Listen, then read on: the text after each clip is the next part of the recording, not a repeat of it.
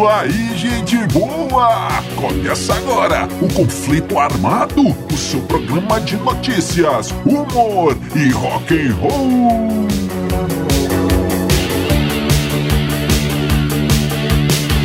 E vamos para as manchetes de hoje.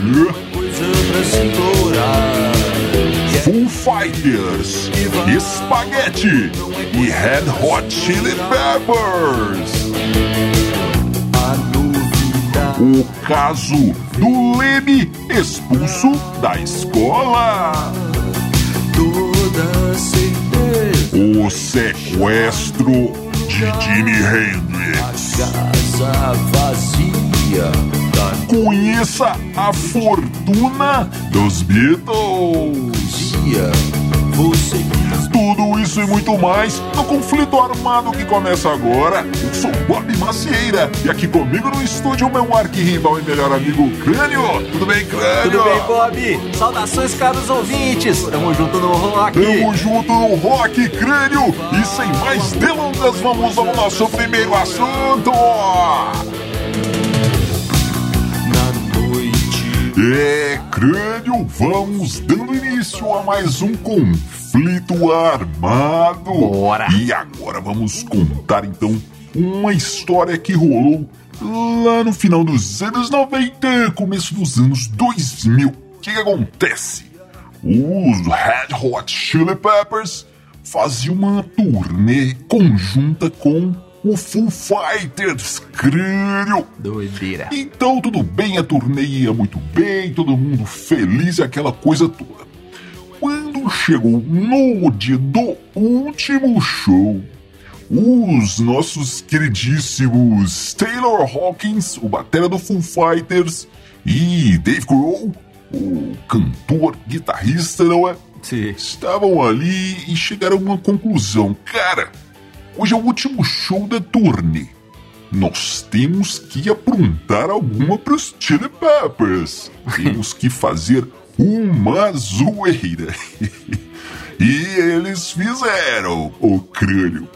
E então Taylor Rock, que conta essa história, ele diz que o Full Fighters entrou para tocar, a bagunça já estava pronta, hein? A zoeira já estava, já estava preparada. Sim. E era o último show, último show da turnê, e, o- e os, e os Full Fighters entraram no palco pra lá de Marrakech. Completamente chapados, bêbados, daquele modelo. E aí, diz Taylor Hawking que eles não conseguiram tocar nem três músicas. Já estavam caídos no palco, apagados, e aí o pessoal vaiando e foi um vexame. Os Foo Fighters passaram uma vergonha danada nesse dia. Mas tudo bem, a banda principal ainda ia, ainda ia tocar, não é crânio, e assim foi. Os Chili Peppers começaram o show, o pessoal delirando ali com as músicas, e aí, crânio, quem assume a história é, é Chad Smith, o batera dos Chili Peppers. Então ele conta que começou o show, ele tocando ali, tudo normal, tudo bem. Quando ele olha para o lado, estavam o, o Dave Grohl e o Taylor Hawking. Ali do lado do palco, ele, ah, tudo bem, os caras vieram ver o show e estão tá tocando aquela coisa toda. Quando ele toma um susto crânio, porque começam a cho- chover bolinhas de ping-pong no palco inteiro. Cai na cabeça dele, cai no chão, cai na, na cabeça do Anthony Kids pra todo lado chovendo bolinhas de ping-pong. Detalhe, com glitter, uma chuva de glitter e bolinhas de ping-pong no palco inteiro. E ele olhando aquilo, que coisa estranha, e olha pro lado, Taylor, Taylor Hawk e Dave Grohl se esbugalhando de rir ali do lado. E dizem que o Anthony Kids começou a cantar as músicas erradas, mas também achou divertido e, e continuaram o show. Aí o, o Chad Smith pensou: tudo bem, os caras fizeram uma pegadinha com a gente, vamos lá, segue o show. Aí ele olhou pro lado de novo. Taylor Rock e Dave Grohl ainda estavam lá, cobrindo a boca e rindo, rindo. Ele pensou: Ué, mas já acabou a brincadeira, hein? Do que, que esses caras estão rindo? De repente, começa mais uma chuva. Uhum. Uma chuva de macarrão. Crânio, dizem que foi uns 200 quilos de espaguete caindo no palco dos Chili Peppers no meio do show. Uhum. O macarrão deve ter até ficado temperadinho, né, crânio, com, com o Chili Peppers. Ah, é, nossa. boa, boa, tá certo. E o, o, o, o Chad Smith diz que mal conseguiu acabar de tocar a música com aquele macarrão grudando Nossa. todo lado, pra tudo, tudo, todas as peças da bateria ele batia, nem saiu som, o prato abafado com tanto espaguete. Pode isso? Bob, é. Pode tudo no rock and roll, cara. Mas eu fico imaginando aqui como que esses caras chegaram a essa ideia. Como sim, que foi sim. a bolação dessa ideia incrível? Jogar espaguete e, e, bolinhas de ping-pong com glitter. Com glitter. Eu fiquei imaginando o seguinte: os caras deviam. Tá, temos que aprontar alguma com, com os Chili Peppers, o último show e tal. E eles deviam estar jantando ali, comendo almôndegas com espaguete. Hum. Aí, ah, já sei, cara, vamos jogar almôndegas e espaguete no, no, no palco. Mas aí o, um falou: é, mas Almôndega é caro, né, bicho? Esse negócio aí vai ficar caro, hein? Espaguete tudo bem, baratinho, mas almôndega, carne. E o outro falou: Não, então já sei, a gente joga bolinhas de ping-pong com glitter. É. e aí foi. Ainda bem que foi isso, né? Eu fico imaginando se eles estivessem comendo outra coisa, que ideia poderia surgir. Por exemplo, se eles estivessem comendo ali salsicha, linguiça, com ovos cozidos. O que, que, isso poderia dar de ideia para eles, hein?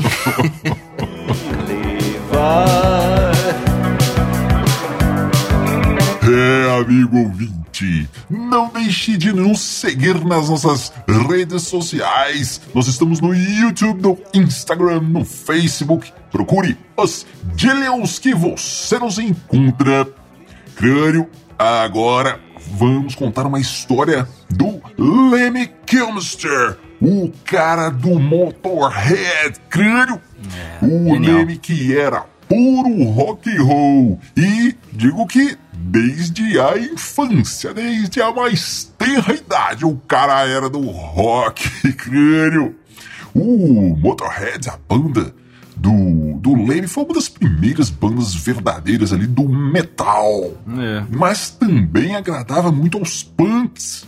Ou seja, era casca grossa essa banda. Crânio, e essa história é de quando o Leme foi expulso da escola. Ele tinha 14 anos e foi mandado para a sala do diretor do seu colégio para levar umas umas varadas, crânio. É, época boa aí da, é, da educação, hein? É. Lembrando que estamos aí no final, mais ou menos, dos anos 50. Tudo bem? O, o Leme foi para a sala do diretor e disse: Olha, diretor, vim aqui porque eu aprontei e vim tomar as, as varadas aí, que eu sei que, que é assim o nosso castigo. Tudo bem, mas eu vou te, te pedir uma coisa, hein? Não bata na minha mão. Minha mão está enfaixada, olha aqui para você ver. Estou com um corte. E nesse momento, crânio, você acredita que o diretor pegou a vara e bateu justamente na mão é. machucada do Leme? E tinha um corte, ele estava com a mão enfaixada porque tinha um corte. Quando ele apanhou, o corte se abriu, o crânio e o sangue jorrando. E o Leme olhou para o diretor e disse: Ah, é? Então vem cá. Encheu o, o diretor de bordoadas, cara. Ah, mas desceu pancada no diretor sem dó. Ô, Bob, isso é que era uma escola boa, né? Bons tempos. Escola é isso aí. Te ensinava lições pra vida inteira. Você nunca esqueceria. E se você esquecesse, tinha uma cicatriz lá pra, pra te lembrar. Isso aí era uma boa escola. E falar em cicatriz, só que essa é mental o, o Scott Ian do, do Anthrax conta eh, do Leme o seguinte, porque o Leme tinha toda aquela vestimenta dele, né? é, botas de cowboy, chapéu, tinha aquelas costeletas, calça de couro, ele tinha até andava com os emblemas nazistas e tal. Mas diz que na época de calor ele colocava uns bermudinhos, uns shortinhos lá que... Mas aí o Scott ia, né, do Anthrax, guitarrista do Anthrax, ele conta que ele estava fazendo uma turnê uma vez e no, na Europa, lá no, no, no verão da Europa, e acho que era Europa, sabe? Enfim, era, tava quente. Sim. E eles e o, e o Leme, cara, tava usando aqueles shortinhos jeans meio desfiados assim, sabe? o, o Scott ia conta, cara, que parecia um, um fio dental, aquele negócio atochado lá no, no Leme. Aí ele conta que uma vez ele sai, eles estavam no, no camarim, né, nos bastidores da turnê ali e tal, de dia, aquele sol quente. Aí ele, ah, vou, vou ali fora tomar um ar, né? Esse camarim tá muito abafado aqui.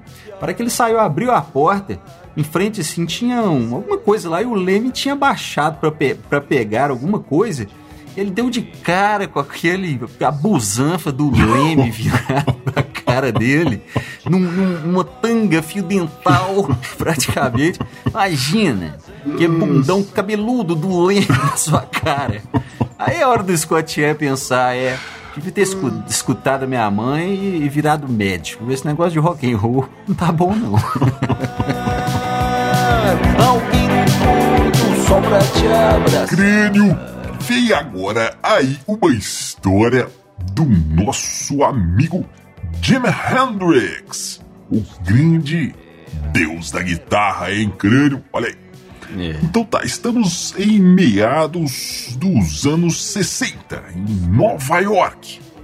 Nessa época, Jimi Hendrix estava muito, mas muito mesmo viciado em heroína.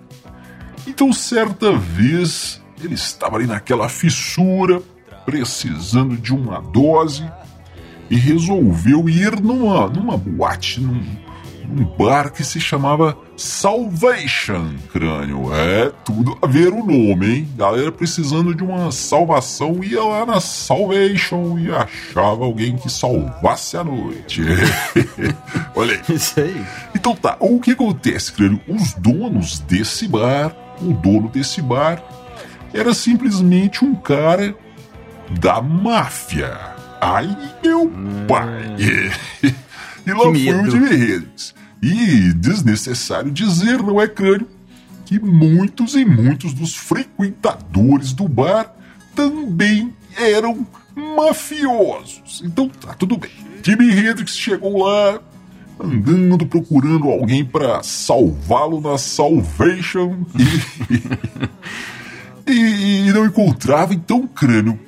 Dois jovens que estavam por ali olharam e disseram: Olha ali, é o Jimi Hendrix. A gente pode ganhar alguma coisa com isso, hein?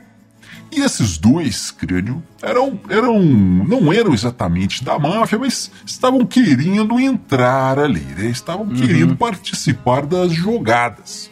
Então eles acharam que seria uma boa ideia sequestrar o Hendrix e pedir um resgate. Olha só. Foram lá, ô, oh, você é o Jimmy Hendrix? É, cara, você que está procurando aí e tal. O Jimmy Hendrix falou, olha, ah, você, você encontrou as pessoas certas.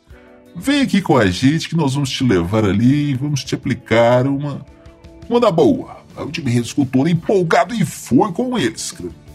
Os caras levaram o Hendrix para uma casa fora da cidade para ficar escondido lá até eles receberem um resgate, aquela coisa toda.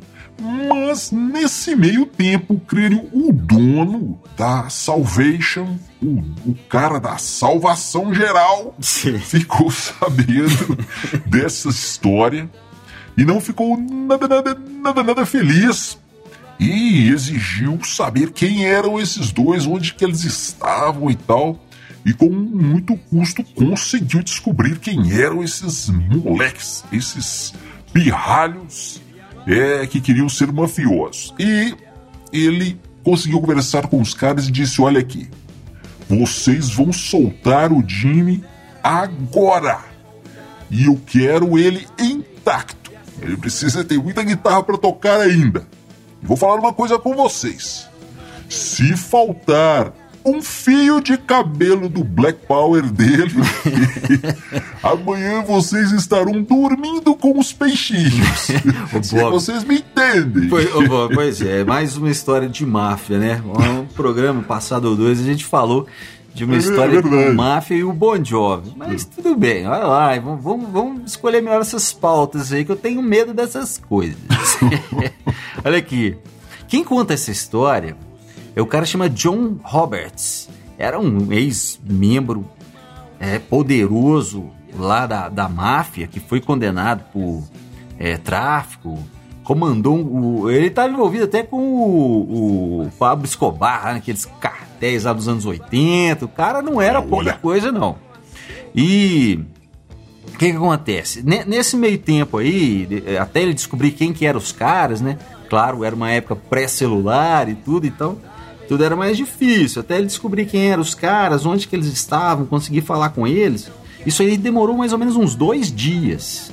Até do, do, do momento do, do, da captura até a libertação do Hendrix, né? Sim, sim. E aí ele conta que depois ele foi atrás desses malaquinhos aí que sequestraram o Hendrix e deram um, pequeno corretivo nele, só uma surrinha assim para eles não, não esquecerem, lembrarem que não é para mexer com, com o Jimi Hendrix. Mas o mais interessante dessa história é o seguinte: nesses dois dias que o, que o, Hendrix, o Hendrix ficou é, em cativeiro, ele não, ele não percebeu que estava. que ele tinha sido sequestrado, ele estava tão louco que ele ficou lá viajando e não viu que, que tinha sido sequestrado nem nada. Depois a galera, e aí, Hendrix? Quando ele foi tocar lá, e aí, Hendrix? Como é que foi o negócio do sequestro? E você foi sequestrado? Como é que foi? Ele lá, o quê? Fui o quê? Sequestrado? Os caras viram a leseira. Ah, deixa pra lá, vamos tocar aqui. Dá, vai ser. Lá, faz um sonho. Crânio, essa história agora é o seguinte, olha aí. Um site britânico fez um levantamento da fortuna dos, dos ex-Beatles, ou das famílias, no caso, né? patrimônio que essa turma possui hoje. E olha esses números, o crânio, vamos já converter aqui para, para, para reais, hein? O Ringo, Ringo Starr, o Batera, foi considerado, considerado, inclusive, o baterista mais rico do mundo, hein? Olha uhum. aqui. A fortuna dele é avaliada hoje em 1,8 bilhão de reais. Brincadeira, hein? 1,8 bi. George Harrison, ou a família, teria hoje algo em torno de 2,1 bilhões de reais. É. John Lennon ou, no caso, Dona Yoko, teria uma fortuna estimada em 3,3 bilhões de reais. E o nosso queridíssimo amigo, que inclusive está devendo uma visita aqui para nós, hein, Paul McCartney, meu querido. é, Paul McCartney tem uma fortuna de 6 bilhões de reais. Crânio é muito dinheiro. Ô, Bob, é, é muito dinheiro e é muito merecido, né? É uma banda de todos os tempos. E os caras têm um trabalho impecável, todos os discos é. são impecáveis. Você, você, pode escolher aí as, as piores músicas, de vez em quando os caras escolhem, escolhem, ah, esse disco não é tão bom, essa música não é tão boa, mas Cara, a pior música dos Beatles é melhor que 99,99% ,99 de tudo que foi feito. É, então, muito me merecido essa grana aí dos caras. E eu tive o trabalho aqui, ô Bob, de somar isso aí.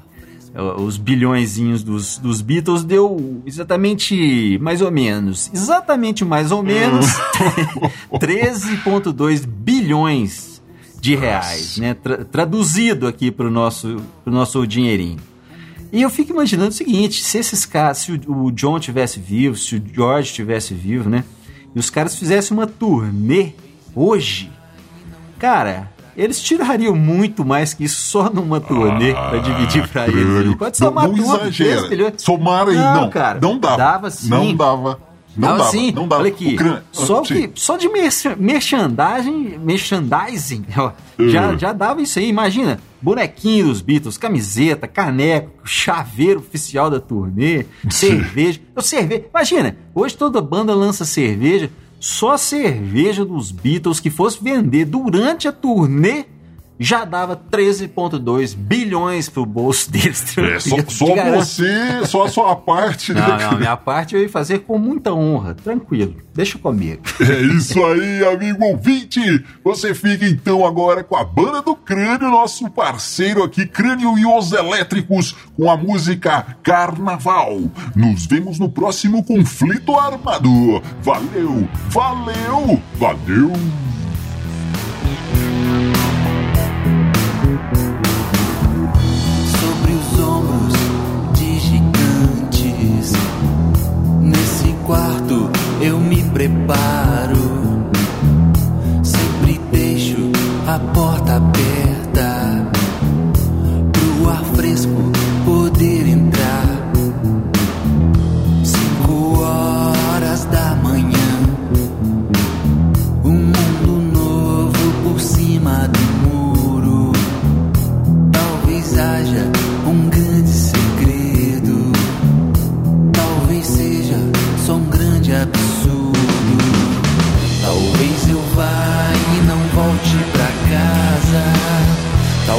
Eu vá e nunca volte pra casa. Talvez eu vá e não volte pra casa. Talvez eu vá e nunca volte pra casa.